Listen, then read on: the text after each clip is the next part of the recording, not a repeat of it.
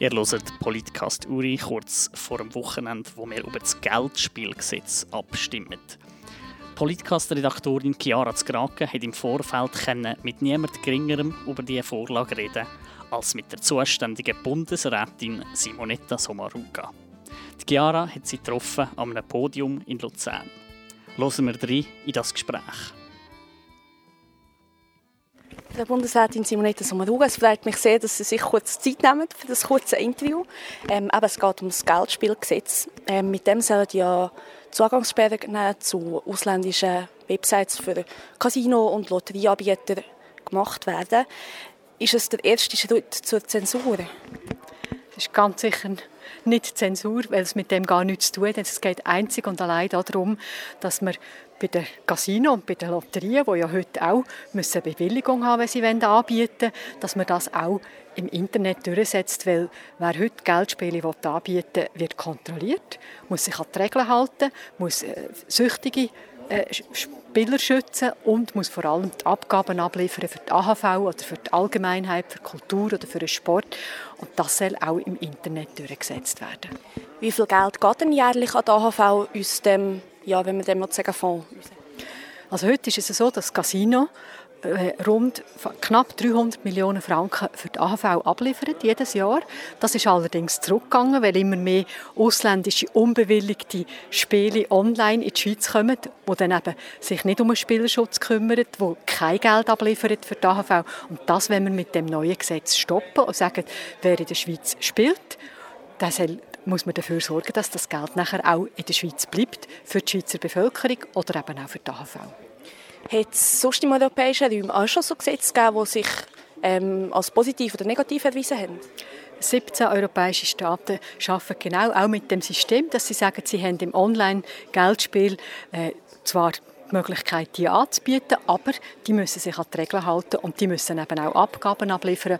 Und wer nicht bewilligt hat, ist, der wird gesperrt. 17 Staaten arbeiten mit dem, machen gute Erfahrungen. Es ist klar, in jedem Gesetz kann man auch ein Gesetz umgehen, aber man sieht eigentlich in diesen Staaten, man macht gute Erfahrungen und die Leute halten sich auch daran. Beim, äh, bei der Diskussion um die ganzen Internetseiten aus dem Ausland werden ganz oft Länder Malta und Gibraltar genannt. Woher kommt das? Wir wissen, dass heute äh, viele Firmen von Malta oder von Gibraltar aus im Online-Geldspielbereich tätig sind.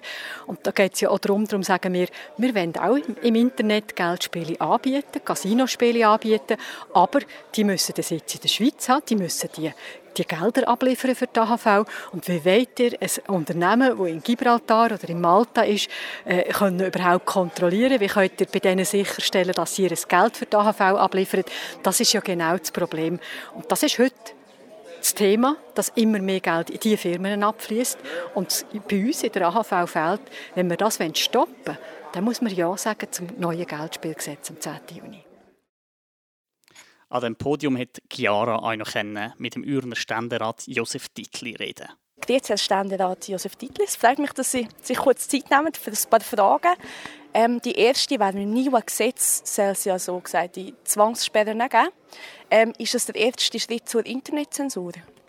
Nein, ist es nicht. Es geht dort vor allem darum oder ausschließlich darum, dass man das illegale Angebot vom legalen fernhaltet und dass in der Schweiz nur noch das gespielt wird, wo eben eine Bewilligung um ist, damit das Geld äh, im Land bleibt zur Unterstützung von Sport, von Kultur und von, von Sozialem und natürlich auch für die AHV.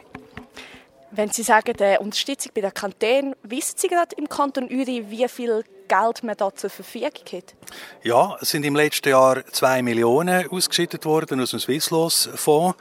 Äh, und da ist 72 äh, Prozent in sogenannte Lotteriefonds hineingegangen, wo eben Kultur, Soziales, Teilspiel beispielsweise oder, oder Pippin oder alle die, die, die oder Theatergöschen am Meer äh, unterstützt werden. Und 28 Prozent sind in Sportfonds gegangen. Dort werden äh, beispielsweise äh, Turnverein unterstützt oder die Anlässe vom, vom Skiverband. Äh, rund 2 Millionen hat der Kanton Uri äh, in den letzten Jahren praktisch jedes Jahr zur Verfügung gehabt für die Unterstützung von der Gemeinnützigkeit. Und glauben Sie, dass mit dem Gesetz noch viel mehr Geld reinkommt? Oder was glauben Sie, wenn Sie jetzt eine Prognose machen wie viel mehr Geld gibt es? Ich kann mir durchaus vorstellen, wenn das Gesetz angenommen wird, dass wir irgendwie auf 2,2 bis 2,5 Millionen werden kommen, weil wir werden dank diesen Zugangssperren können vom illegalen Teil etwas zurückholen und das wird dann Kanton Uri kommen. Sollte aber das Gegenteil der Fall sein, dass das Gesetz abgelehnt wird, dann werden wir mittelfristig mit Einbußen müssen rechnen. Wo genau weiß man nicht, ob das nur noch anderthalb Millionen sind oder nur noch eine Million. Das sei einmal dahingestellt, aber es wird mit an Sicherheit grenzender Wahrscheinlichkeit weniger geben, wo man danach ausschütten kann. Sie ganz persönlich, wenn Sie da könnten bestimmen, wo Sie gerne, wenn es mehr Geld gibt, das reinstecken? Lieber Sport oder Kultur oder was würden Sie persönlich machen? Ich finde, der Regierungsrat, der darüber verfügt, der macht einen sehr guten Job. Der hat eine gesunde Aufteilung, indem er sagt, 72 Prozent in Kultur und die Gemeinnützigkeit und 28 Prozent in Sport. Das kann man auch ändern, wenn irgendwie Begehrlichkeiten wechseln. Aber ich meinte, so wie es heute ist, dass man all die Kulturveranstaltungen, die Sportveranstaltungen aus diesen Geldern unterstützen, das macht sehr wohl Sinn. Und trotzdem hat jetzt das Volksmusikfestival abspecken Das tut sich also ein bisschen beißen, oder? Das Volksmusikfestival bekommt ebenfalls einen schönen Betrag aus dem Swisslos-Fonds. Äh, es ist einfach so, dass die, die ganze äh, Sponsorenlandschaft ein bisschen gelitten hat. Ich bin auch kein Präsident selber von dem Anlass.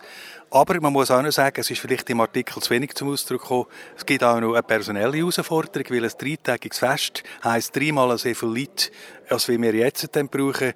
Und auch da haben wir Zusicherungen immer gehabt, dass wir so viel Leute bekommen. Das war euer Grund. Also das Personal und die haben dazu geführt, dass wir das Volksmusikfestival ein bisschen kleiner haben müssen machen Wenn wir jetzt zu den Zugangssperren zurückkommen. Also ich bin jetzt relativ jung, kenne mich aus im Internet. Ich würde jetzt mal behaupten, jeder Zweite von meiner Generation weiß, wie man so eine Sperre umgehen kann. Ähm, der wird das Gesetz ja eigentlich gar nicht nutzen, also nur Kosten in dem Sinn, oder? Nein, äh, das hat für das Gros der Bevölkerung dort äh, gleichwohl seine Wirkung. Es ist zu vergleichen wie mit einem Fahrverbot. Wenn man in ein Fahrverbot anfährt, äh, realisieren die meisten, aha, da ist ein Fahrverbot und fahren nicht mehr weiter. Da gibt es aber ein paar wenige, die sagen, ja, nur, das schert mich jetzt nicht, das hätte die Straße, die da weitergeht und die fahren durch. Also, die Erfahrungen aus Frankreich insbesondere, aber auch von anderen Ländern zeigen, dass mit der Einführung der Zugangssperre massiv kann, äh, illegal gespieltes Geld zurückgeholt werden und vor dem Hintergrund kann man also heute sagen, auch wenn es nicht wird gelingen, alle zu holen, es wird ein rechter Teil zurückgeholt werden. Ähm, was eigentlich im Wahlkampf nicht so, oder im Abstimmungskampf nicht so sehr das Thema ist, ist ja, dass ähm, wenn man bis zu einer Million gewinnt, soll man ja dann die Gewinnsteuer nicht mehr müssen abgeben Da werden ja wahrscheinlich auch relativ grosse Einbußen auf uns zukommen, oder? Das ist nicht so dramatisch. Man hat das gerechnet, man hat das auch angeschaut mit der Finanzdirektorenkonferenz. Umso mehr, als man davon ausgeht, äh, durch das äh, ein mehr gespielt wird, durch das man die Steuern nicht muss entrichten muss. Äh, die Steuerbefreiung auf diesen Lotteriegewinn hat etwas zu tun damit, dass man gleichgeschaltet ist mit den Gewinnen aus dem Casino-Bereich. Weil die sind immer schon spielbefreit gewesen. Und jetzt kommt der Online-Bereich und da ist es äh, nicht äh, statthaft, dass man auf der einen Homepage ist die Besteuerung drauf und auf der anderen nicht. Das wäre eine Benachteiligung. Und vor dem Hintergrund hat die Finanzdirektorenkonferenz und alle Kantone gesagt, Moll, das macht Sinn. Äh, unter dem Strich wird dann letztlich mehr gespielt, wo das Geld dann wiederum in Gemeinnützigkeit zurückfließen. Die Prognose kommt mir ehrlicherweise so ein bisschen vor wie Kaffeesatz lesen. Ja, das ist natürlich so. Es geht in Zukunft. Man muss eine Lage beurteilen, wie sie ist. Wir haben da grosse Risiken, vor allem wenn die Zugangssperren nicht kommen. Äh, sind unsere Angebote total exponiert gegen die illegalen Angriffe von den Offshore-Staaten aus. Und das wird äh, das ist, hat ja heute schon angefangen und das wird dazu führen, äh, dass wir weniger Erträge werden haben, äh, auch bei den Lotterien, nicht nur bei den Sportwetten. Und äh, wie viel als das weniger ist, das ist tatsächlich ein KW-Satz lesen. Aber dass es weniger wird sein, ohne das Geldspielgesetz, das, äh, da kann ich jetzt schon die Hand ins Feuer legen. Mhm. Und wie stellt sie sich das vor, wenn man online eben zum Beispiel Roulette spielen kann? Wie das ist mit dem Spielerschutz? Also, wenn ein Sichtung auf der einen Seite gesperrt ist, kann er einfach auf die nächste drauf gehen. Bei dem äh, Regime, wie es jetzt im Geldspielgesetz ist, kann das nicht passieren, weil da ist der Datenfluss sichergestellt, weil ja nur online, äh, weil ja nur landbasierte Casinos Kompetenz bekommen, online anzubieten und da hat man die Datenbank. Also da kann er nicht ausweichen. Hingegen, wenn man es nicht macht, äh, wenn man einfach das offen lässt, ist es nicht möglich, da entsprechend äh, Einfluss zu nehmen. Sind solche Datenbanken im Internet mit dem Datenschutz vereinbar? Das, was vorgesehen ist in dem Geldspielgesetz, ist geprüft worden auf die Rechtmäßigkeit am Datenschutz und das kann ich mit Ja beantworten. Weil wir jetzt niemanden gehört haben, der gegen das Gesetz geredet hat, wollte ich hier die wichtigsten drei Gegenargumente noch aufzählen. Erstens, die Schweizer Anbieter von Geldspielen bekommen durch das Gesetz eine Monopolstellung. Zweitens, die vorgeschlagenen Zugangssperren könnten später auch bei anderen Internetangeboten eingesetzt werden. Und drittens, die Gegner sagen, das NIVE-Gesetz sei keine effektive Prävention von Spielsucht, weil man die Zugangssperren einfach umgehen kann. Und es gibt sogar Leute, die sagen, mit dem Gesetz werde das Spielen um Geld noch attraktiver. Eine Frage hat Chiara Zgrake am Josef Titli noch gestellt, die nichts mit dem Geldspielgesetz zu tun hat. Jetzt wird dann ein FDP-Sitz in der Bundesregierung frei. Haben Sie da Ambitionen drauf? Der erste Ürner Bundesrat? Ja, das Interesse wäre grundsätzlich schon da, aber ich muss da realistisch sein. Die Konstellation, die sich abzeichnet, ist denkbar schlecht. Es sieht bei der FDP dann aus, dass, äh, dass man eigentlich eine Frauenkandidatur erwartet.